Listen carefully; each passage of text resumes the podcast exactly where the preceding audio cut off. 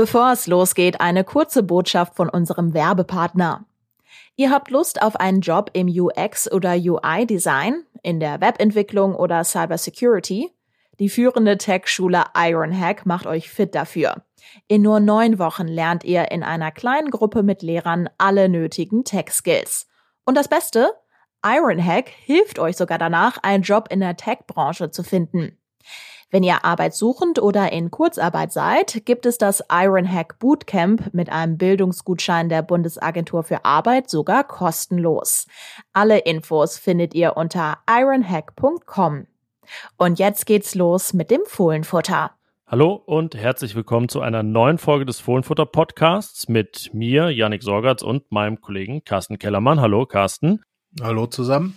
Und äh, wir sprechen ganz ausführlich über Borussias nächsten Sieg in der Bundesliga beim 3 zu 1 in Wolfsburg, einem historischen Sieg, aber Carsten, nicht nur das, sondern auch einem Sieg, wo es über viele Spieler zu sprechen gibt, die da echt einen guten Job gemacht haben. Ja, definitiv. Allen voran natürlich Brel Embolo, da verraten wir sicherlich vorab kein Geheimnis, aber wir haben auch noch zwei, drei andere ausgemacht, die an diesem Tag äh, aufgefallen sind. Einer vielleicht nicht ganz so positiv. Ja, und danach schauen wir dann auf den Trainer. Fast 100 Tage Hütter im Amt und Yannick, da werden wir wir ihn so ein bisschen, ihn weniger, aber seine Arbeit dann schon sezieren. Ja, das kann man jetzt machen. Nach einem äh, schwierigen Start, äh, für den er das werden wir auch erörtern, vielleicht nicht so viel konnte. Jetzt fügt sich so langsam alles, aber ist natürlich auch noch nicht alles rosarot im Borussenland. Ähm, das werden wir sezieren wie gewohnt. Heute kein Gast in dieser Folge, erst äh, am Ende der Länderspielpause wieder. Und von uns gibt es noch den Hinweis, wenn euch der Fohlenfutter Podcast gefällt, folgt uns gerne auf welchem Kanal auch immer ihr uns hört, welchen Client ihr nutzt.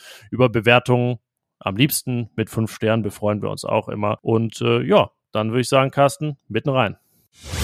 Rheinische Post Podcasts.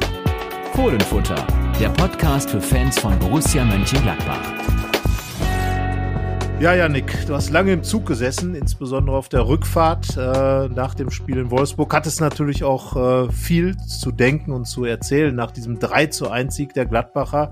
Erzähl mal, wie war es im Wölfe-Stadion an, in den Allerwiesen in Wolfsburg gegenüber ja, der Autostadt? Ja, so viel von Allerwiesen und so weiter habe ich nicht gesehen, weil die Ankunft sich tatsächlich enorm verzögert hat, äh, genauso wie du gesagt hast, die Rückfahrt, also äh, nochmal zwei, zwei Fußballspiele extra im Prinzip, was die Verspätung angeht, aber das war natürlich zu verschmerzen, weil es ab, unabhängig vom Ergebnis auch, dem 3 zu 1 für Borussia, auch einfach ein richtig gutes Fußballspiel war. Adi Hütter hat gesagt, ähm, ja, sinngemäß alles, was das Fußballherz begehrt. Und so habe ich es auch gesehen. Es äh, war jetzt natürlich vor 12.000 Zuschauern keine Wahnsinnsatmosphäre, wobei man sagen muss, dass die äh, geschätzt 1,5 bis 2000 Gladbach-Fans da schon ganz gut dann Alarm gemacht haben und es gab ja auch früh was zu feiern im Spiel.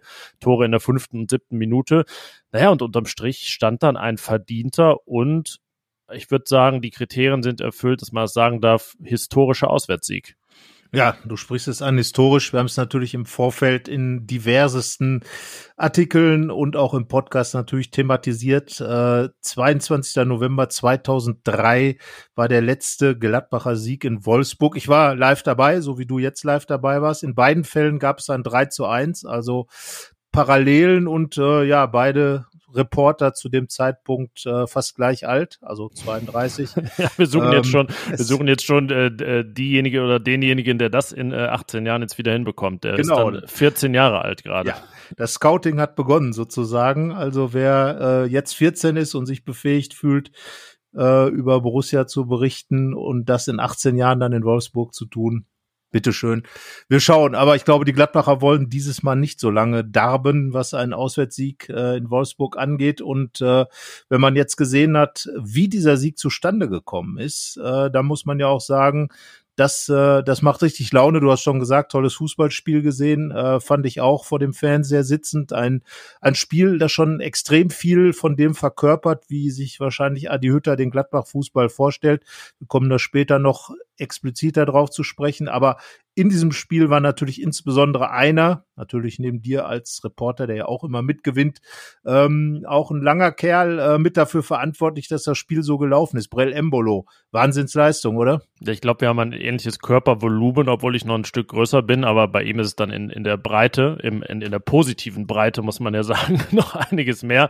Ähm, es, es war eine Leistung, bei der man sagen muss, ja, wo soll man anfangen? Also es ist ja, äh, ich weiß gar, also natürlich redet jetzt jeder über seinen Fallrückzieher-Tor zum 1-0, aber da war ja so viel ähm, mehr drin. Äh, ich probiere mal eine Art, eine Art Zeitraffer zu schaffen. Also er holt den Freistoß raus mit seinem ersten Dribbling, der dann zu seinem Fallrückzieher-Tor führt. Er leistet die Vorarbeit zum 2-0 von Jonas Hofmann mit einem feinen Pass. Ähm, erinnerte einen fast schon, also an den ganz kleinen Bruder des Passes von Florian Neuhaus in, in Mailand, wie er die Abwehr durchschnitt. Und das Ganze nach einem seiner fast 50 Zweikämpfe. Also jetzt auch nicht, dass er hat jetzt nicht alle Zeit der Welt und war nicht völlig ausgeruht, als er diesen Ball spielte, sondern äh, kam da gerade aus dem äh, Nah- und Ringkampf an der Seitenlinie. Dann hat er insgesamt vier Karten erzwungen mit seinen Dribblings und Vorstößen, darunter eben eine gelbe gegen Maxence Lacroix und die gelb-rote. Ein Elfmeter rausgeholt. Es hätten auch zwei sein können, da hätte sich Wolfsburg nicht beschweren dürfen. Und eine Szene, die mich echt beeindruckt hat, ähm, hatte ich mir extra notiert in der 94. Minute Ballverlust im Vorwärtsgang und da hätte es nochmal richtig gefährlich werden können in der fünfminütigen Nachspielzeit. Und wer grätscht da an der Mittellinie in den Ball? Brill Embolo schaltet direkt um, Ball landet wieder im gegnerischen Strafraum. Also ähm, das war eine sinnbildliche Szene und ähm, dieses Wort Weltklasse ist ja immer sehr groß, aber ich finde, diese Leistung war einfach sowas von glatte Eins und hatte einfach alles, was so ein bulliger Stürmertyp verkörpern kann, dass man jetzt ruhig mal sagen kann, diese Leistung war Weltklasse. Zur Weltklasse gehört natürlich ein bisschen Kontinuität und Nachhaltigkeit, aber an diesem Nachmittag kann man das schon mal so sagen. Ja, wir haben ja schon oft über, über Brell Embolo geschrieben, über seine Qualitäten, die äh, ja vor allem immer dann mit diesem Wort Wucht zusammengefasst werden. Äh, deswegen fand ich vor allem dieses zweite Tor, also klar, Fallrückzieher immer großartiges Tor, äh, erfunden damals in Chile an den Stränden ähm, äh, und, und dann verfeinert natürlich in der Bundesliga von, von Klaus Fischer, äh, der wie Borel Embolo vorher, bevor er zu Gladbach kam, ja auch ein Schalker war. Ähm, Embolo schon zwei Fallrückzieher-Tore für Gladbach, damit wahrscheinlich Rekord. Ich weiß es nicht genau. Ich habe überlegt, genau das wollte ich noch fragen, welche Fallrückzieher fallen dir ein? Äh, ich muss immer an Macin Mienschel denken, genau. 2001 in Hamburg, aber so viele fallen mir jetzt auch nicht ein. Genau, und das war ja auch so ein richtiger Fallrückzieher nicht. Ich war damals tatsächlich auch im Stadion. Ähm, das war ja mehr so ein, so ein Seitfallzieher, sehr akrobatisch, aber so ein richtiger Fallrückzieher, das war jetzt ein Klassiker. Also man nennt den Fallrückzieher eigentlich den, den äh, Fahrradkick sozusagen, weil man eben dieses Übertreten hat und ähh, ja, das war ein Klassiker, genau so steht's im Lehrbuch, würde ich sagen. Und Brell Wobei Embolo bei Embolo ist eher ein Lastenrad, ne? ja, das, das, kann man sagen, aber vor allem, äh, er hat's ja schon getan gegen, gegen Schachter Donetsk in der Champions League. Äh, bei dem Heimspiel. Also ähm, kein Zufall auf jeden Fall. Und das ja auch auf kleinstem Raum, das darf man nicht vergessen. Also im Fünf-Meter-Raum, an der Fünf-Meter-Raum-Grenze, nach diesem, ja, verunglückten, muss man ja sagen, Schussversuch von, von Dennis Zakaria, ähm, hat er dann sofort reagiert, wie ein Mittelstürmer reagieren muss. Und da, da sind wir ja beim Punkt das ist ja genau das, was Embolo immer so ein bisschen abgegangen ist, einfach vor dem Tor dann das Richtige zu tun alles richtig gemacht, aber dann, das muss ich sagen, diese andere Szene mit dem Pass auf, auf Jonas Hofmann aus der Bedrängnis heraus, diesen quasi schon auf dem Boden knien, diese beiden Wolfsburger auszuspielen und dann das Auge zu haben für diesen Pass, da muss ich sagen, das war schon richtig stark und ähm, hat mich noch ein bisschen mehr beeindruckt sogar als der Fallrückzieher, weil das ist ja bei Embolo Standard. Ne? Das erste Tor, was er in einer Saison schießt, war zuletzt immer ein Fallrückzieher-Tor. Aber diese zweite Aktion, da muss ich sagen, das ist einfach so, das ist Brell Embolo. Er kann Fußball spielen, er hat diese Wucht und da hat er alles wirklich in dieser Szene zusammengebracht äh, und dann Jonas Hofmann da auf die Reise geschickt, der ja am Ende nur noch einschieben musste. Also das hat mich am meisten beeindruckt. Ich weiß nicht, wie es bei dir war. Ähm, ich wollte erstmal deinen Hinweis auf die Duplizität der Ereignisse auch für ein, eine kleine Kritik an Brill Embolo nutzen, weil dieses Tor gegen Donetsk ja Ende November fiel. Jetzt haben wir schon Oktober. Ähm, für seine Verletzung kann er natürlich nichts, aber sie sind ein Manko. Ähm, die, der Saisonstart 2020 äh, hat sich bei ihm auch verzögert, weil er sich kurz vorher verletzt hat in der Nationalmannschaft. Diesen Sommer schon wieder. Also die Schweiz äh, kein gutes Pflaster für ihn. Ähm, bin gespannt, was da jetzt äh, sich auf der nächsten Reise ergibt, wenn er dann wirklich wieder dabei ist. Ähm, und es dauert ja auch immer mal eine Weile bei ihm, weil dann auch einige Chancen vergeben werden. Jetzt kann man äh, in Sachen Effektivität, auch deshalb war diese Leistung so beeindruckend, ihm nichts vorwerfen. Gegen Wolfsburg, gegen Dortmund hatte er auch noch nicht die großen Szenen, aber Verletzungsanfälligkeit und Chancenverwertung sind eben häufig die großen Mankos, weshalb Brelembolo dann auch erst in Anführungszeichen sein 15. Tor für Borussia erzielt hat. Es hätten schon, oh, 20 war, waren gut drin in den jetzt gut zwei Jahren. Ja, also definitiv. Aber dann ist ja, ist man immer bei dem Punkt zu sagen, wenn er das jetzt auch noch hätte, dann, äh, wir haben ja vergangene Woche vor dem Dortmund-Spiel mal die Geschichte gemacht, äh, äh dass, dass Brell Embolo so schon Züge von, von Erling Haaland hat. Wenn er jetzt auch noch treffen würde wie Haaland, dann wäre er wahrscheinlich gar nicht in Gladbach. Das muss man ja auch sagen. Er kam ja damals aus, aus Basel zu Schalke, äh, kostete äh, mehr als, als Haaland jetzt gekostet hat, als er zu Dortmund kam, hatte so die Tendenz, 60, 70 Millionen Stürmer zu werden, der Brell Embolo. Und ohne die Verletzung und ohne seine, sage ich mal, fehlende Effektivität vor dem Tor wäre es ja auch in die Richtung gegangen und dann wäre er garantiert nicht in Gladbach. Gladbach hat ihn ja eigentlich aufgrund seiner Probleme, die, die, die du dann ja auch in einer größeren Geschichte dann in der, in der Rheinischen Post und bei RP Online beschreibst, ganz einfach bekommen. Und, und das könnte sich jetzt wirklich zum großen Glück ausspielen, denn Adi Hütter scheint jetzt ein Trainer zu sein, der genau weiß, wie man so ein Embolo anpackt, der ihm äh, einfach auch mit seinem Spiel vielleicht noch mehr entgegenkommt als Marco Rose.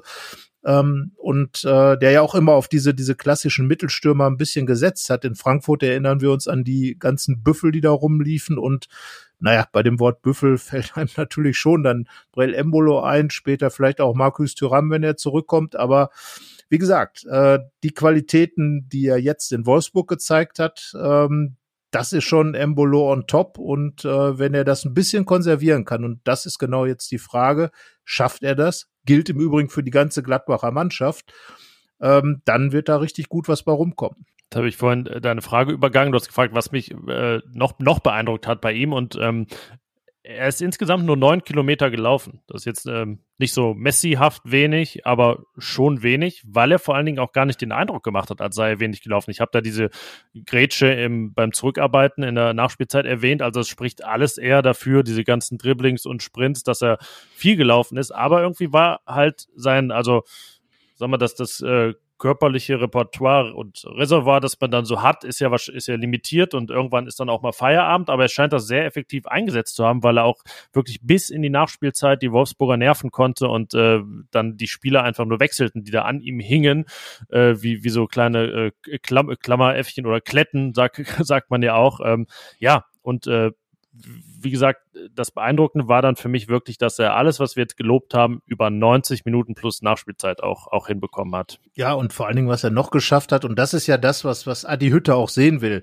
dass er immer wieder Tiefe in dieses Gladbacher Spiel gebracht hat. Da ist ja Jonas Hofmann, über den wir gleich auch noch sprechen werden, ein absoluter Experte, aber Embolo immer wieder rein in den Strafraum, diese Szenen da provoziert, auch äh, gegen Lacroix und ähm, gegen Babu vorher, äh, diese Elfmeterszenen, äh, das sind ja genau die Dinge, die äh, die Gladbach eigentlich äh, stark machen, wenn diese Pässe kommen. Man hat diese Spieler, die Pässe spielen können und dann hat man in Embolo einen, der diese Laufwege geht und das hat er eben getan. Und ähm, ja, Dietmar Hamann hat es dann gesagt, äh, er war überhaupt nicht zu, zu bespielen als äh, Gegenspieler. Und das ist eigentlich das größte Lob, was du als Stürmer dann bekommen kannst. Und wenn du dann auch noch diese Effektivität hast, die Embolo, ich meine, diese ganzen Merkmale, die wir gerade aufgezählt haben, fast alles davon bringt er ja oft auf den Platz, auch gegen Dortmund. Aber er hat da eben kein Tor geschossen. Und wenn er dann auch noch seine Tore schießt und Vorlagen macht, dann ist er eigentlich ein perfekter Stürmer. Und äh, dann wird es übrigens auch Markus Thüram schwer haben, ihn zu verdrängen. Ja, wobei ich auch echt mal gespannt wäre, wie das aussähe, wenn wirklich die beiden da, da vorne spielen. Wenn dann vielleicht ein Lars Stindl auch mal ein Spiel Pause äh, machen kann. Also die, die Doppelkonstellation, die, die, die Doppelbüffel würde ich da auch gern mal sehen, weil sich das Ganze eben so gut ergänzt. Ich habe gesagt, Embolo und Hofmann, kongeniale Partner, ungleiche kongeniale Partner in Wolfsburg. Ähm, wir haben letzte Woche erst über Hofmann geredet und ihn, glaube ich, groß gelobt. Wir haben auch darüber geschrieben, was, was ihn so wichtig macht, was da die Faktoren sind. Und ich finde, das hat er in Wolfsburg auch wieder gezeigt, dass er halt Ähm, also Embolo ist ein Hütter-Spieler, einer, der das umsetzt, aber Hofmann ja genauso, was man jetzt, wenn man die beiden spielen sieht, gar nicht vermuten würde, aber sie sind sowas wie die, ja, die, die beiden Pole der, der Gladbacher Hütterhaftigkeit. Ähm, ja, Jonas Hofmann auch wieder über alle Zweifel erhaben.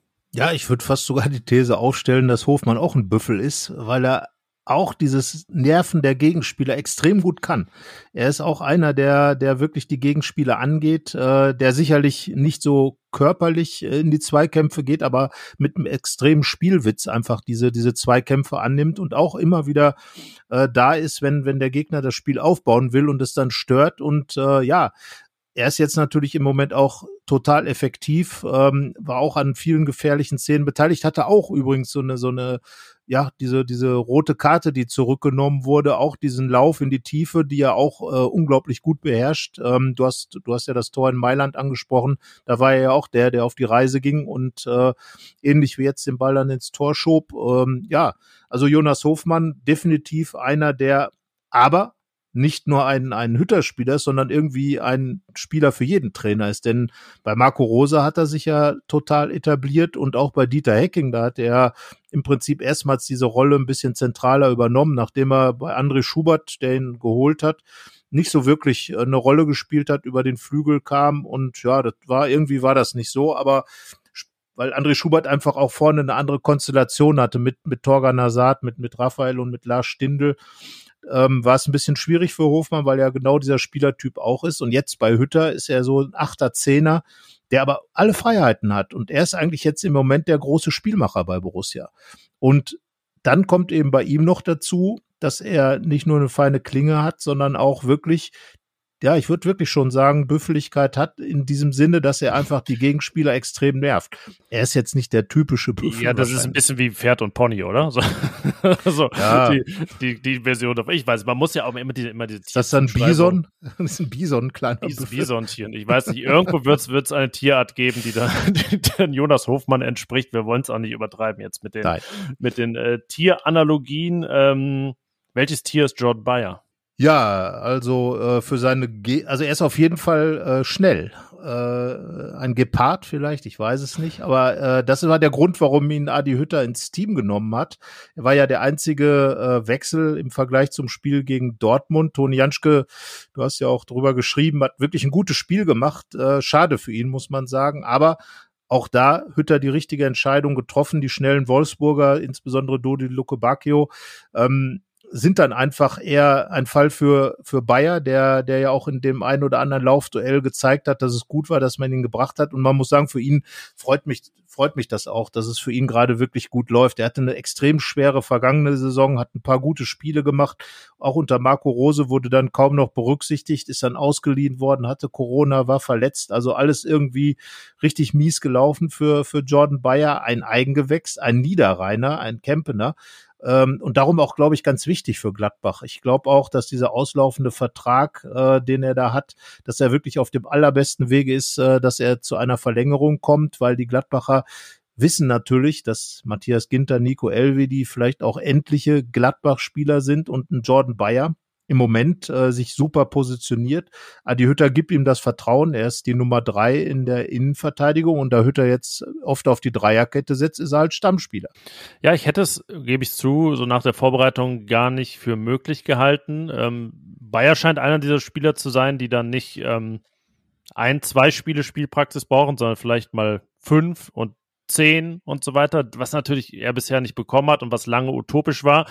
Deswegen fügt es sich jetzt ganz gut für ihn, für Borussia, dass er diese Spiele bekommt, dass dann William Pacho nicht verpflichtet werden konnte, der sonst vielleicht jetzt Spiele machen würde. Man weiß es nicht, ähm, dass, dass sich andere Konstellationen nicht ergeben haben, dass Dennis Zakaria auf der 6 gebraucht wird und es da hinten keine Konstellation gibt. Also es kommt einiges zusammen, aber das ist ja immer das Wichtige, gerade bei jungen Spielern, was ein Toni Janschke und ein Patrick Herrmann früher auch ausgezeichnet hat, ein Marc-André Testegen im Tor, wenn die Chance dann da ist, dann muss man sie nutzen. Das tut Jordan Bayer gerade in seinem inzwischen ja vierten Profijahr schon, also er war ja wirklich blutjung, auch nur 18 Jahre alt, als er sein Debüt gefeiert hat und könnte jetzt mit Verspätung endgültig ein richtiger Bundesligaspieler werden, hatte echt gute Werte, ähm, links in der Dreierkette, auch auf der Seite seines schwachen Fußes, fünf Tacklings, achtmal geklärt, drei Kopfballduelle gewonnen. Seine Nebenleute Ginter Elvedi ähm, waren da eher so im, im Bereich von 0, 0 bis 1 unterwegs. Also viel weggeräumt, resolut auch und ähm, was er auch bei seinem ja, ja ein bisschen fatalen Auftritt äh, bei Union Berlin schon gemacht hat, wo er den, den schlimmen Fehlpass gespielt hat.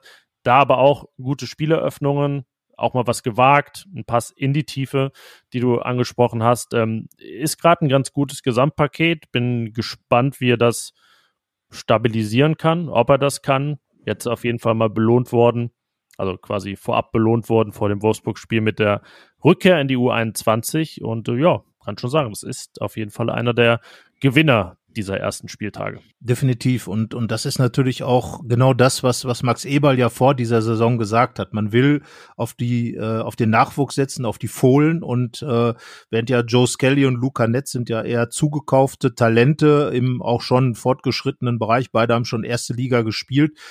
Aber Jordan Bayer wäre schon einer, der dann absolut äh, selbst entwickelt ist, ähm, so wie Toni Janschke, so wie auch Patrick Herrmann, der zwar erst spät äh, kam, aber dann doch aus der eigenen Jugend eben in, in die Profi-Abteilung äh, gewechselt ist.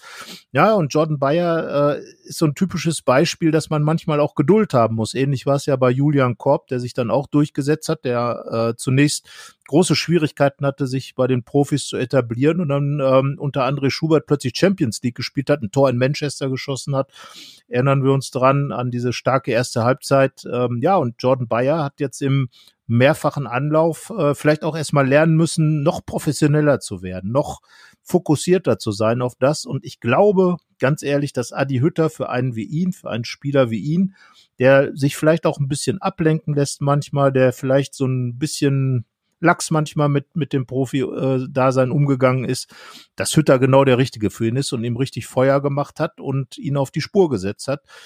Das zahlt sich jetzt für Jordan Bayer aus und äh, ja, alle reden über Joe Skelly, aber du hast schon gesagt, äh, der ist mit Sicherheit, äh, wenn Skelly der große Gewinner der Saison ist, was Max Eberl gesagt hat, dann ist Jordan Bayer mit Sicherheit sein Co-Star sozusagen. Ja, der Kleine, was dann, ja, ich wollte schon wieder über Tiere nachdenken, aber gut, lass, lass, lass gut sein. Ja. Ähm, du hast aber den äh, anderen jungen Mann, müssen wir sagen, angesprochen, ähm, der auch wieder auf sich aufmerksam gemacht hat. Joe Skelly, sogar mit seinem ersten Bundesligator. Und das war schon ziemlich cool. Nach äh, Vorarbeit von Jan Sommer, ein Ball Richtung Mittellinie, den Skelly sich per Kopf selber ablegt, also auch kurios und dann noch den finalen Sprint im Tank hat, in der 95. Minute ganz cool bleibt vor Kuhn Castells, also war seine, seine größte Chance, die er als Bundesligaspieler hatte und die hat er versenkt. Ein sehr äh, emotionaler Kollektivjubel, da war wirklich jeder dabei, auch äh, Manu Kone, der ähm, verletzt ausgewechselt wurde, ähm, Keen Bennett fiel da über Joe Skelly her. Also ähm, ja, große Freude bei Borussia und äh, wir hatten ja Joe Skelly letzte Woche im Interview und haben viele haben es, äh, fand ich, ob ihr uns auch zuhört, aber wir haben auf jeden Fall gesehen, dass ähm, bei Twitter es viele geteilt haben, die äh, Stelle aus seinem Interview mit uns, wo er gesagt hat, dass er seinen Abschluss verbessern muss, ähm, dass da ja schon mal der eine oder andere Ball in den Fangzaun gegangen sei und dieser Ball, der ging nicht ins Netz hinter dem Tor, sondern ins Richtige. Und ähm, ja, damit würde ich sagen, hat er auch auf jeden Fall seine ersten Wochen als Bundesliga-Profi gekrönt. Ja, also das, das Beachtliche war einfach, äh, wie cool er diesen Ball da versenkt hat. Und äh, ja, er hat sich das auf jeden Fall verdient, äh, im Moment als Spieler der Saison zu gelten. Er war ja schon der Spieler der Vorbereitung, weil eigentlich, und da müssen wir auch ganz ehrlich sein, ähm, haben wir so, so richtig mit ihm ja nicht gerechnet. Also er hat ja dann in der U23 so seine Lehrjahre absolviert, ein halbes Jahr lang, hat dort sich an Deutschland, an den deutschen Fußball gewöhnt und offenbar äh, ist genau das eingetreten, wofür die U23 ja auch da sein soll. Äh, die Mannschaft von Heiko Vogel hat äh, hier einen Mann vorbereitet, von jetzt auf nun Bundesligaspieler zu werden und ja, immer noch keine Bundesliga-Minute verpasst in dieser Saison. Also auch da ein großes Ausrufezeichen. Und äh, wenn man ihn so sieht, wenn man mit ihm redet, ihr habt ja auch das im Interview äh, dann festgestellt, denke ich, er ist schon extrem erwachsen und genauso spielt er halt auch. Also, dass er jetzt 18 Jahre alt ist, muss man sagen, ja, das würde man, man würde ihm auch ein paar Jahre, du hast es ja auch schon geschrieben, äh, ein paar Jahre mehr abnehmen und genauso spielt er eben auch. Und ich denke, das liegt einfach auch daran, dass, dass Adi Hütter diese, diese Jungspunde dadurch, dass er sie einfach hinstellt und sagt, so, ihr spielt jetzt, ähm, natürlich mit dem Wissen, dass es auch geht, die spielen zu lassen. Äh, gegen Dortmund war ja Toni Janschke noch da, um Luca Netz ein bisschen abzusichern. Jetzt eben nicht mehr. Jetzt hat Jordan Bayer gespielt und dann waren äh, zwei Drittel der defensiven Fünferkette waren dann äh, 21 äh, und jünger. Also von daher schon auch da ein großes Aufruf, Ausrufezeichen. Aber Joe Skelly unbekümmert, er macht, er läuft, er tut, also so und und das auf so eine wirklich amerikanische Art, äh, denn denn er ist, wirkt immer total positiv, wirkt immer total engagiert, Teamplayer und trotzdem einer, der auch für sich selber Akzente setzt. Ja, und, dass wir nicht so recht an ihn geglaubt haben, lag ja auch weniger an ihm als an den, ja, jetzt nicht so unbedingt positiven Erfahrungen, die Borussia in den letzten Jahren mit äh, Perspektivspielern, die von außen kamen, gemacht hat. Klar, Michael Cuisance hat am Ende viel Geld eingebracht, aber ja, selbst Lazzi Benisch ist jetzt im sechsten Jahr bereits bei Borussia und ähm, hm, so richtig ist der große Durchbruch nicht nah. Klar, Mamadou Ducouré kann nichts dafür, ähm, dass er, dass er dauernd verletzt ist. Äh, Julio Villalba war auch viel verletzt, hätte es aber sonst vielleicht auch schwer gehabt. Deswegen ist das ähm, ja auch mal ein wohltuender Erfolg dann für Borussia ähm, auf dem Transfermarkt in diesem Gebiet bei den Spielern, die wie Skelly schon mal ein paar Profispiele gemacht hatten, aber nicht viele und dann ja fast von 0 auf 100 durchstarten in der Bundesliga. Und äh, da darf man wirklich gespannt sein, wo das hinführt, weil das jetzt schon, also in der Menge der Spiele, schon was anderes ist als ein Teenager kommt mal rein und macht das ganz ordentlich und man sagt, äh, das war aber noch nicht so doll und so weiter und mal schauen und dann ist er nach drei Spielen wieder raus, sondern ich kann mir gerade jetzt äh, schwer vorstellen, wie der rausfliegen sollte aus der ersten Mannschaft. Irgendwann kommt Stefan Leiner zurück das dauert noch eine Weile, aber auch das hat er in Wolfsburg wieder bewiesen. Skelly hat die linke Seite drauf, über die hat er dann den Laufweg gestartet, der zu seinem Tor führte. Das ist ein großer Vorteil, weil er hat äh, sicherlich das Potenzial, beide Platzhirsche auf den Außenpositionen herauszufordern, sowohl Leiner als auch Benzebaini. Ja, und diese Frage ist natürlich schon ganz interessant. Was wäre gewesen, wenn äh, Stefan Leiner sich nicht den Knöchel gebrochen hätte und äh, Rami Benzebaini nicht von einer kleinen oder mittelgroßen Verletzung in die nächste äh, reinstolpert äh, und, und eigentlich bisher ja anderthalb Spiele erst gemacht hat in dieser Saison?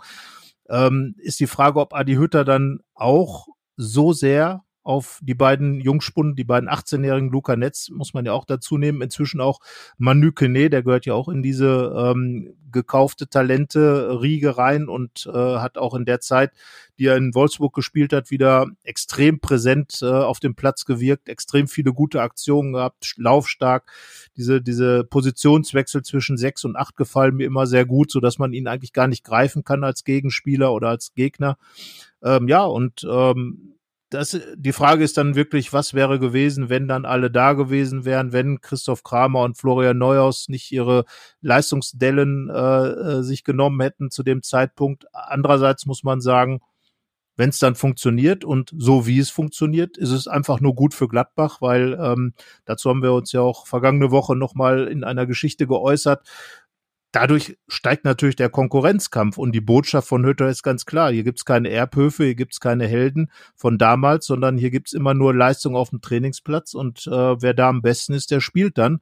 Und da gebe ich dir recht. Ähm, ich würde jetzt auch nicht ohne weiteres ähm, davon ausgehen, wenn Rami Benzebaini, der ja deutlich früher zurückkommen wird, äh, wahrscheinlich als Stefan Leiner, bei dem es zwar offenbar in der Reha ganz gut läuft, aber da wirklich noch einige Zeit vergehen wird, bis er dann wieder auf dem Platz stehen wird. Und dann muss er ja auch erstmal wieder reinkommen. Er hat ja Monate dann verpasst. Also von daher, ähm, Joe Skelly wird, wenn jetzt alles normal läuft und er scheint ja irgendwie Power ohne Ende zu haben, wird er möglicherweise da seine 20 Spiele am Stück machen erstmal, bevor da irgendwer überhaupt in, in Konkurrenz mit ihm tritt. Ähm, ja, und auch Luca Netz ordentlich, äh, noch nicht ganz so stabil wie Skelly, aber immer wieder mit guten Aktionen dabei, auch selbstbewusst und äh, ja, wurde dann in Wolfsburg ersetzt durch Patrick Herrmann, der dann eben auch diesen ach, es ist ein schöner Begriff, Schienenspieler gegeben hat. Ja, auf mit Schienen. Ich, ich, war gestern genug auf, ich war genug auf der Schiene. Ja, ich frage mich manchmal, also äh, Adi Hütter hat bei der Pressekonferenz zuletzt gesagt, man sollte sich nicht zu sehr in irgendwelchen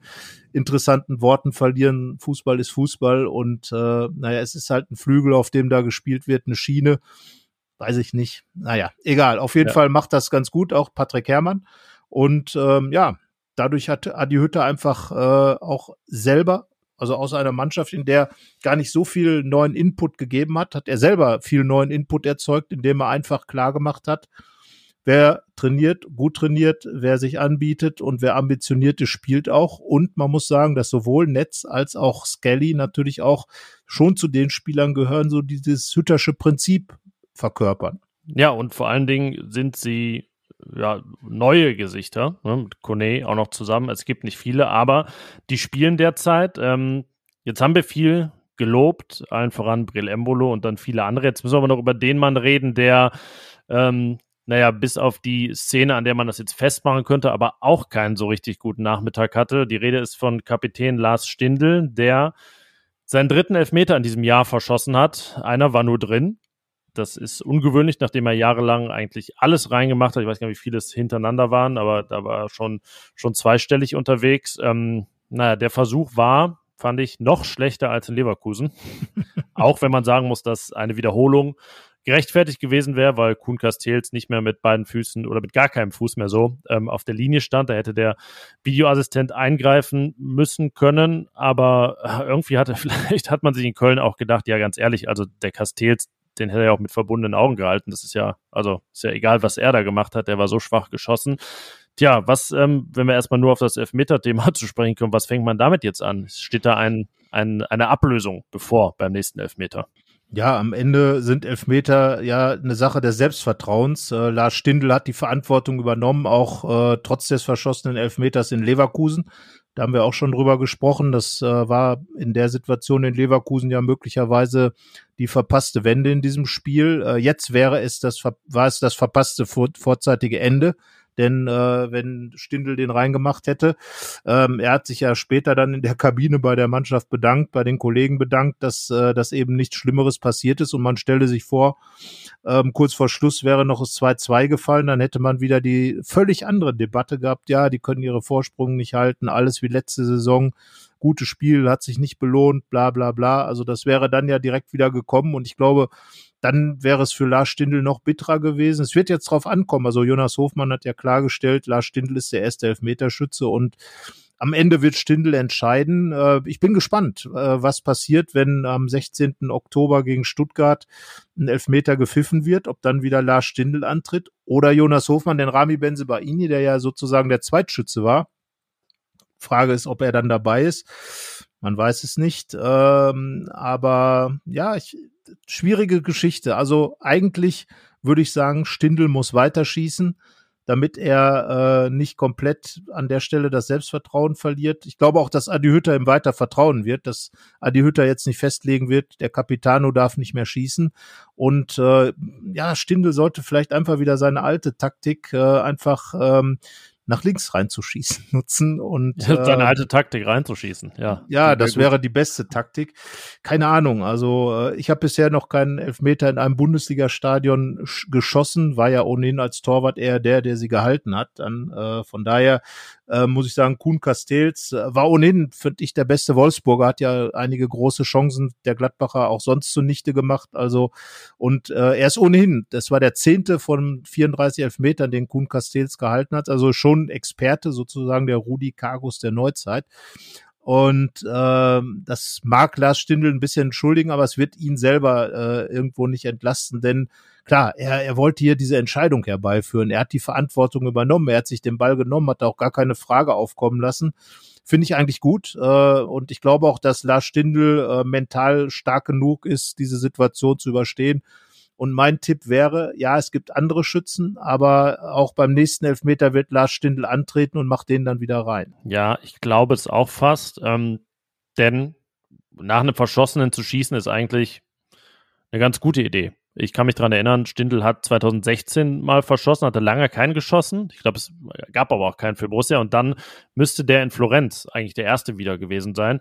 Den hat er reingemacht, die Wende, großes Erfolgserlebnis. Er hat dann noch zwei weitere Tore geschossen. Deswegen war das schon ein ganz guter Ansatz, ähm, zu sagen, okay, dann entscheide ich jetzt dieses Spiel und damit ist der Leverkusen-Fehlschuss gegessen. Ja, drei in Folge verschießen ist nun auch wirklich ähm, sehr unwahrscheinlich, wenn ich mir jetzt mal die wahrscheinlich, irgendwie wahrscheinlich im 2%-Bereich oder so.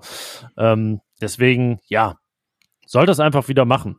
Also ich glaube jetzt, äh, wäre es ein größeres Thema, auch für ihn wahrscheinlich, wenn er äh, jetzt da abgelöst wird. Ähm, vielleicht äh, spart, ja, wird ihm auch die Frage erspart, weil er dann gar nicht mehr auf dem Platz steht, wenn es den nächsten gibt, weil er vielleicht ausgewechselt ist. Aber ja, ich würde jetzt, wenn ich äh, plädieren soll, sagen, komm Lars, schieß den nächsten wieder. Ja, definitiv, wie schon gesagt. Und äh, ich glaube, dass das die Mannschaft auch genauso sieht. Äh, das Vertrauen in Lars Stindl als Capitano, wie er ja genannt wird, ist, ist absolut da und, und vorhanden. Und er ist auch, äh, wenn er jetzt diese Elfmeter verschossen hat, immer ein wichtiger Spieler äh, ist natürlich auch extrem ehrgeizig und der wird wirklich, äh, der wird wirklich äh, schäumen vor Wut, dass er diesen Ball da nicht reingeschossen hat. Wie gesagt, äh, es hatte jetzt keine negativen Folgen und ähm, von daher wird er als Teamplayer natürlich auch sehen, dass die Mannschaft gewonnen hat, wird sich darüber freuen. Hat auch äh, äh, getwittert, hat einfach nur das Wort Team getwittert mit äh, äh, grün-schwarz-weißen Herzchen dahinter. Also das ist das, was für Lars Stindl als Torschütze aber auch als Nicht-Torschütze im Vordergrund steht. Und das ist ja das, was ihn auch auszeichnet. Also ähm, dieses Erstarken von Hofmann, der jetzt ja gerade so ein bisschen der geheime Spielmacher der Gladbacher ist, ähm, nimmt ja nicht Lars Stindl aus der Führungsrolle bei Borussia raus. Er bleibt ja auf dem Platz ein ganz wichtiger Spieler. Und im Moment finde ich bei ihm vor allem wichtig diese Aggressivität. Er ist immer dabei, hat eine gelbe Karte auch in Wolfsburg gesehen. Er ist immer dabei, war gegen Dortmund immer dabei, wenn es eine Rudelbildung gab als Kapitän, hat ähm, als Wortführer auch und bringt dann auf diese Weise ja auch so ein bisschen Spitzen ins Spiel, die die den Gegner beeindrucken. Und äh, ja, Lars Stindl ist ein Spieler, der extrem hohes Ansehen in der Bundesliga genießt. Und ich glaube, dass daran ein, ein aber auch nicht zwei verschossene Elfmeter groß rütteln werden und ich glaube auch nicht, dass der nächste Torwart, der ihm beim Elfmeter gegenübersteht, äh, einfach davon ausgeht, ohne Frage und ohne Zweifel, dass dieser Ball nicht im Tor landet. Also von daher, Lars Stindels Wert für die Mannschaft bleibt erhalten. Es wäre natürlich gut für ihn, für ihn persönlich, wenn er jetzt schnell mal ein Tor schießen würde. Aber äh, das sollte der beste Torsch deutsche Torschütze Europas von 2020 sollte das doch noch irgendwie im Tank haben, auch mit 33. Spätestens 2022. Aber 2021 ist ja auch ein gutes Jahr für ihn. Äh, Elfmeter hin oder her, der jetzt noch mehr Tore haben können, weil normalerweise ja dann drei eingeplant gewesen wären. Ähm, Team hat er getwittert, zu dem gehörten auch die Fans in dem Fall, waren sicherlich auch Mitgemeinte, die haben ganz feines Gespür gezeigt und äh, ihn aufgemuntert mit, äh, indem sie seinen Namen gerufen haben, äh, direkt nach den Feierlichkeiten, nach dem Spiel. Er hat dann sich nochmal zum Gästeblock gewandt und äh, applaudiert, sich bedankt. Ähm, das hat sicherlich auch gut getan. Und äh, ja, auch wenn natürlich der Reflex ist, jetzt zu sagen, der, der Elfmeterschütze muss unbedingt wechseln, finde ich, kann man dann auch mal sagen, nee, vielleicht äh, auch mal anti, antizyklisch denken in dem Fall und lass Stindl den nächsten schießen lassen. Aber wann es äh, den geben wird, wissen wir nicht. Äh, wir hatten vergangene Woche angekündigt, dass wir den Beginn der Länderspielpause nutzen wollen, um ein bisschen zu resümieren, ein kleines Zwischenfazit zu ziehen. Die 100 Tage, die Adi Hütter dann Trainer bei Borussia ist, nahen ja auch. Ähm, dich schicken wir in den Urlaub, deswegen nehmen wir auch schon am Sonntag auf, während ihr die Folge hier frühestens am Montag hört, wenn wir sie freischalten. Ähm, tja, wo sollen wir beginnen bei unserem ersten kleinen Hütter-Resümee? Ja, ich glaube, wir können einfach in Wolfsburg anfangen. Wolfsburg und Dortmund, äh, die beiden Spiele zusammengefasst, äh, sind ja eigentlich genau das, was, äh, was Adi Hütter Fußball wahrscheinlich in Gladbach sein wird, plus dann noch ein bisschen mehr, vielleicht Spielverständnis, noch ein bisschen mehr Automatismen. Aber äh, er ist jetzt zu dem Punkt gekommen, seine, seine Art zu finden, auch die Mannschaft zu finden, die dazu passt, mit neuen Aspekten, mit jungen Spielern, äh, diese Mischung herauszufinden. Und äh, für mich sieht das extrem äh, authentisch nach Borussia Mönchengladbach aus. Also eine Mannschaft, die mit Herz spielt, die mit Hirn spielt und äh, die Speed hat, die, die aber auch trotzdem für den Gegner sehr, sehr unangenehm ist. Und das ist dieser Hütter-Aspekt einfach. Das erinnert dann ja schon so ein bisschen auch an Frankfurt, dass er Spieler dabei hat, die, die eben auch mal äh, dem äh, Kollegen dann ein bisschen wehtun können im positiven Sinne. Und äh, der Weg dahin, das müssen wir aber auch festhalten, war ja nun ein langer, aber auch da Parallelität der Ereignisse in Frankfurt damals, 2018, war es auch nicht einfach. Ja, ein bisschen das Gefühl, wie, wie war da die Bilanz? Da hat er ja auch vier nach vier ja, nach fünf. Und danach gab es aus den nächsten Äh, dann waren es tatsächlich, äh, lass mich lügen, aus sieben Spielen sechs Siege und ein Unentschieden. Also äh, kann nicht mehr ganz klappen, aber fast. Nein, falls es die Niederlage in Augsburg gab. Aber die nächsten Gegner sind Stuttgart, Hertha und Bochum. Dann geht's nach Mainz, genau. Also jetzt ähm, hat man ja schon fünf Europacup-Teilnehmer weg ähm, in, an den ersten sieben Spieltagen. Auch das kam dazu. Äh, ich finde, das ist auch, zieht sich auch so ein, äh, wie ein roter Faden durch diese ersten Wochen unter Adi Hütter. Es gibt halt irgendwie auch Gründe für das, was man gesehen hat, dass es auch nicht so rund gelaufen ist. Die klangen immer wie Ausreden, auch wenn wir sie jetzt dann als, als Berichterstatter benutzt haben, aber es sind halt sehr valide Punkte gewesen. Das fing an bei der wirklich nicht verkorksten, aber eigentlich fast gar nicht vorhandenen Vorbereitungen. Und jetzt ist es ja Anfang Oktober irgendwie so, als wenn jetzt die Vorbereitung langsam mal zu Ende sei und sich viele Sachen gefunden haben, die Hütter mit der Mannschaft sicherlich schon hätte erarbeiten können, wenn es die EM-Urlauber nicht gegeben hätte, wenn Manu Kone nicht verletzt gewesen wäre. Ähm, ja, deswegen äh, hat sich das alles in die Saison verschoben und jetzt steht er da mit zehn Punkten aus sieben Spielen und ist nur noch drei Punkte weg vom internationalen Geschäft. Genau, und da will Borussia hin, das hat Max Eberl auch nochmal im Doppelpass am Sonntag gesagt. Zwei und, sogar nur. Zwei sogar nur. Zwei, ja. Also zwei von der, vom oberen Tabellendrittel, was ja inzwischen Europa bedeutet, äh, in allen Plätzen. Ja, also ich glaube einfach, äh, dass das, was wir vorab äh, uns über Adi Hütter äh, gedacht haben, dass vieles von dem einfach zutrifft. Ich glaube, er ähm, ist einfach ein Trainer, der optimal zu dieser Mannschaft, zu diesem Verein auch passt, äh, mit der Art, wie er die ganze Geschichte angeht. Er ist, er ist ein kommunikativer Trainer, einer, der äh, die Mannschaft äh, aber auch führt im Sinne äh, eines, eines Pädagogen ähm, und, und äh, gerade sein Umgang auch mit den jungen Spielern, aber eben auch mit den etablierten zeigt ja, dass, äh, dass es da auch teilweise rigoros werden kann. Ähm, siehe Neuhaus, siehe Kramer, siehe Player, den darf man nicht vergessen, der sitzt auch auf der Bank und ähm, war zunächst immer gesetzt, aber ähm, Adi Hütter ist auch ein Trainer und auch das zeigt sich immer mehr, ähm, der eben auch äh, mutig ist, experimentierfreudig ist, äh, der, der Lust hat, aus dieser Mannschaft das rauszuholen. Das sind all die Aspekte, die wir vorab ihm auch so ein bisschen unterstellt haben, die man auch ableiten kann, wenn man sich so seine Arbeit in Bern bei Young Boys und bei Eintracht Frankfurt anschaut, äh, wo er auch aus beiden Mannschaften deutlich mehr rausgeholt hat, als äh, man diesen beiden Mannschaften hätte zutrauen können. Also von daher, ähm, der Weg ist eingeschlagen. Ähm, ich glaube, dass man sich mit dem Fußball, den Borussia spielt, als Fan sehr, sehr gut identifizieren kann. Man hat viele Anpackpunkte, man hat Leute wie Joe Skelly, man hat Leute wie Manu Kone, wie Dennis Zakaria, die man ähm, wirklich auch als Spaßfaktoren, als gute Leute einstufen kann, an denen man sich festhalten kann. Das macht auch Spaß. Äh, und wenn ich Fan wäre, würde ich sagen, ja, das ist eine Gladbacher Mannschaft, finde ich gut. Äh, ja, und Hütter hat es ja auch geschafft, Dinge zu verändern, obwohl sich das Personal nicht groß verändert hat. Ähm, das hat, also sieht man zum einen an der Verjüngung der Mannschaft, 25,1 Jahre in Wolfsburg. Da hat die Entscheidung für Jordan Bayer gegenüber Toni Janschke nochmal 0,9 Jahre ausgemacht. Ähm, zum Anfang der Rosezeit war die Mannschaft zuletzt äh, so jung. Also das, das hat sich geändert und man muss sagen, die Laufdaten sehen sehr vielversprechend aus. Also erstmal, wie viel Borussia läuft, dann auch die Intensität des Ganzen. Und ich habe das vorhin ja bei Brill Embolo schon erwähnt. Das ist ja auch jetzt gar nicht mal so wild. Ähm, weshalb ich das Gefühl habe, ähm, dass das Timing jetzt einfach besser stimmt. Das hat ähm, Hütter ja auch schon gesagt, lange mal, ja, oder war wahrscheinlich auch zu verstehen als latente Kritik an seinem Vorgänger oder der Arbeit unter seinem Vorgänger, dass die Spieler da oftmals nicht wussten, was sie wann zu tun haben.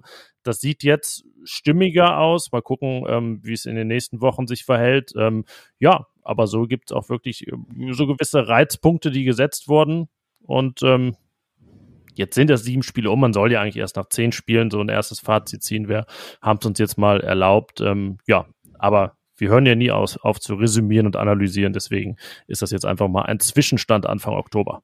Zumal es auch die 100 Tage sind und man da ja auch schon, äh, sagen wir mal, gewisse Handschriften äh, erkennen kann äh, eines Trainers. Weniger taktisch, also taktisch äh, hält Adi Hütter Borussia recht flexibel und ähm, versucht auch wirklich da die Mannschaft immer wieder ähm, festzuhalten. Wobei ich glaube, dass es jetzt vom Trend her ein bisschen zur Dreierkette gehen wird, weil er einfach dann, so wie in Frankfurt auch, äh, die Flügel gut besetzt hat, äh, das Zentrum aber auch stark machen kann und da eben auch variieren kann. Du hast ja schon gesagt, vielleicht mal mit zwei Stürmern, einem Zehner, ähm, vielleicht auch mal mit zwei Achtern und einem Zehner und zwei Stürmern und einem Sechser. Also da gibt's ja verschiedene Varianten, die er aus dieser Mannschaft herausziehen kann mit vielen, vielen Mittelfeldspielern, mit zwei wuchtigen Stürmern oder dreien, wenn man Alassane Player dazu nimmt äh, der aber auch hinter den Spitzen spielen kann. Ähm, also von daher hat Hütter, finde ich, auch gut analysiert, wo wer aus dieser Mannschaft spielen kann, äh, beispielsweise auch bei Florian Neuhaus, den er gar nicht so als Sechser sieht, wie es Rose getan hat, weil eben Neuhaus defensiv möglicherweise ein bisschen zu lax ist, aber offensiv an der Position gar nicht so seine Stärken ausspielen kann. Das werden wir in Zukunft dann sehen. Aber wie gesagt, Neuhaus muss ja erstmal wieder an Manu Kone vorbei.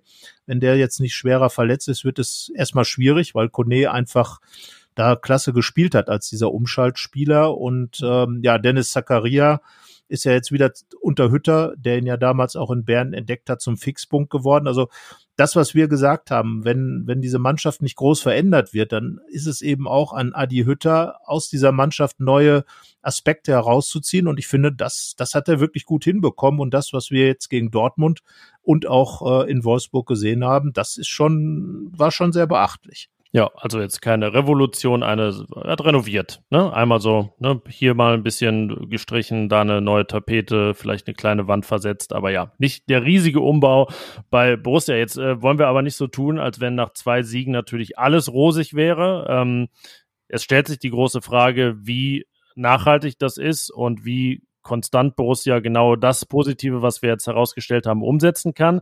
Ähm, hat jetzt nach dem Dortmund-Spiel ganz gut geklappt, das zu bestätigen. Ich habe ein bisschen ähm, die Zweifel oder sagen wir so, wenn jetzt dann sich doch mal noch weitere Spieler verletzen, dass es dann dünn werden könnte, weil jetzt nicht 20 Spieler bislang genau das verkörpern, was Hütter sich vorstellt, sondern es so ein bisschen jetzt gerade auf so 13 hinausläuft. Ja, die Frage stelle ich mir auch. Wobei ich glaube, dass das, was er jetzt zuletzt getan hat, dass er einfach dem einen oder anderen Spieler ja, wie will man es nennen, vielleicht einen Denkzettel verpasst hat. Äh, Wolltest was anderes sagen gerade? Nein, nein, nein, nein, nein. äh, nein, nein, ich, das war schon das Wort Denkzettel. Das andere, was du jetzt im Kopf hast, äh, kann man natürlich da auch äh, einsetzen.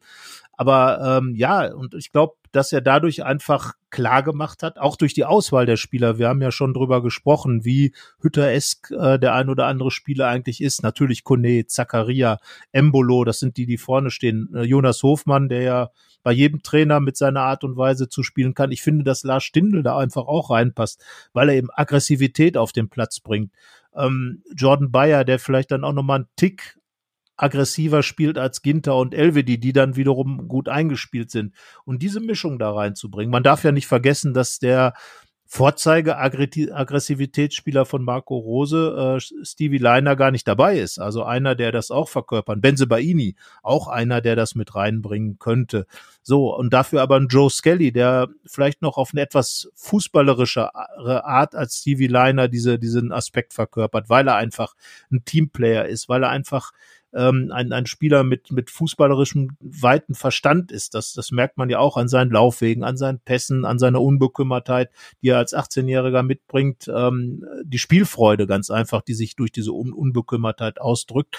Aber ich denke, äh, dass insgesamt das, was Adi Hütter der Mannschaft vermittelt hat, das gemeinsame Arbeiten. Und ich glaube, das hat er der Mannschaft eingängiger vermittelt, als es Marco Rose getan hat. In den Spielen bei Rose, äh, gerade in der ersten Saison unter, unter Rose, wo die Gladbacher diese Einheit auf den Platz gebracht haben, da hat das immer wunderbar funktioniert, aber es war nicht nachhaltig. Und das ist jetzt genau das, wo ich glaube, dass Adi Hütter strukturell da besser mit klarkommt, selbst wenn sich jetzt noch andere Spieler verletzen, weil er einfach ein bisschen mehr Erfahrung schon hat, auch in der Teamführung, weil er Teamführung auch als einen ganz wesentlichen Faktor ansieht.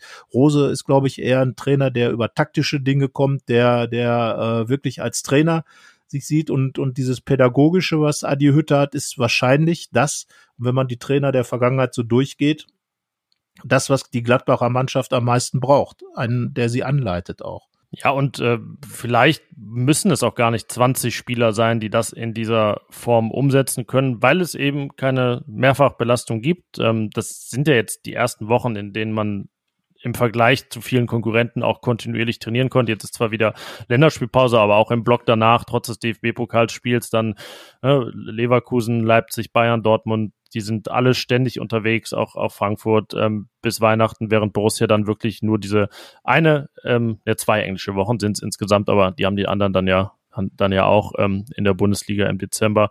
Ähm, ja, auch das werden wir beobachten, welchen Faktor, welcher Faktor das ist. Hütter hat es ja geschafft, mit Frankfurt in seinem ersten Jahr in der Bundesliga dann die Kurve zu kriegen, trotz Mehrfachbelastung. Ja, das, also stellen das jetzt erstmal einfach so in den Raum und äh, wissen natürlich auch noch nicht, in welche Richtung das geht.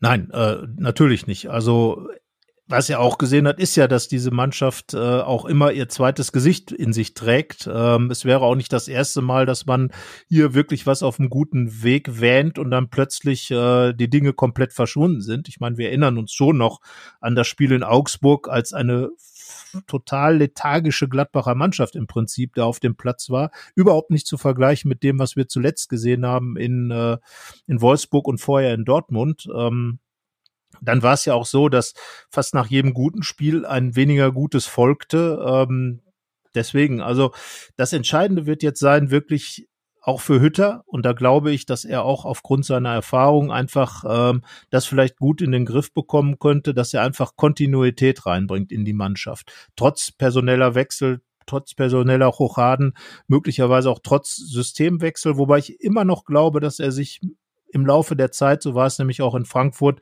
auf ein System festlegen wird, das dann sein System ist, das Hütter-System, Tendenz, würde ich fast sagen, Viererkette, äh, Dreierkette, Entschuldigung, weil sich das in, in Frankfurt wirklich auch schon äh, als Hütter Fußball passend ähm, da eingesetzt hat ähm, oder, oder angetan hat.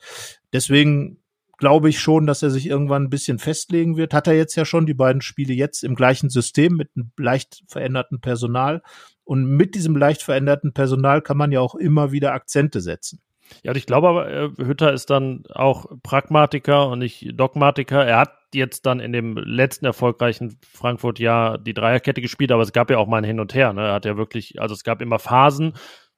Ich bin auch deiner Meinung, er wird sich jetzt erstmal für demnächst festlegen, aber wie das dann im Frühjahr aussieht, wenn vielleicht ein anderer Spieler wieder Form hoch, Form tief hat, wenn dann Florian Neuhaus vielleicht eingebaut werden muss, weil er auch die Kurve bekommen hat, ähm, kann sich das schon wieder ändern, aber ähm, habe gerade auch das Gefühl, dass sich das erstmal aufs äh, 3-4-2-1, 3-1-4-2, wie auch immer, konzentriert und ähm, das jetzt erstmal gesetzt sein wird. Aber es kann auch ganz schnell schon wieder anders aussehen. Ähm, jetzt auf jeden Fall ziehen wir den ersten kleinen Strich drunter nach sieben Spieltagen. Borussia hat zehn Punkte. Ich habe parallel gerade äh, geguckt, nämlich hier, wir nehmen ja Sonntag Nachmittag auf und Union Berlin hat tatsächlich das Spiel gedreht bei Mainz 05, ähm, weshalb Mainz jetzt äh, auch nur noch Neunter ist.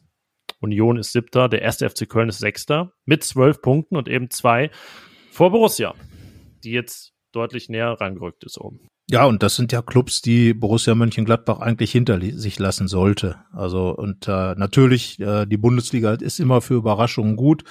Aber eigentlich, äh, wenn man jetzt mal so von der natürlichen äh, Situation ausgeht, ist Gladbach ja äh, mit dem fünftteuersten Kader ähm, äh, doch schon auch äh, in diese Richtung da orientiert. Ähm, Köln, Mainz und ähm, Union Berlin, das vergangene Saison Gladbach ja in letzter Sekunde aus dem Europapokal rausgekickt hat, sollten da nicht unbedingt vor den Gladbachern liegen. Ähm, von daher, das ist jetzt eine Perspektive, die man weiter verfolgen muss, äh, die auch ganz klar Adi Hütter verfolgt. Er will Borussia Mönchengladbach zurück nach Europa führen, will dann wieder so eine Tour hinlegen wie mit Frankfurt. Ähm, da ist er, glaube ich, auch absolut äh, ehrgeizig. Äh, das gilt aber für den gesamten Club. Also das wird ja auch für Max Eberl äh, wichtig sein, da die Perspektive möglicherweise zu haben bei den Verhandlungen mit, mit den Spielern, die jetzt Verträge verlängert haben müssen, äh, bei, bei diesem ganzen äh, Gesprächen möglicherweise auch mit neuen Spielern, die dann im Winter oder im Sommer kommen sollen, einfach zu sagen, ja, wir Borussia Mönchengladbach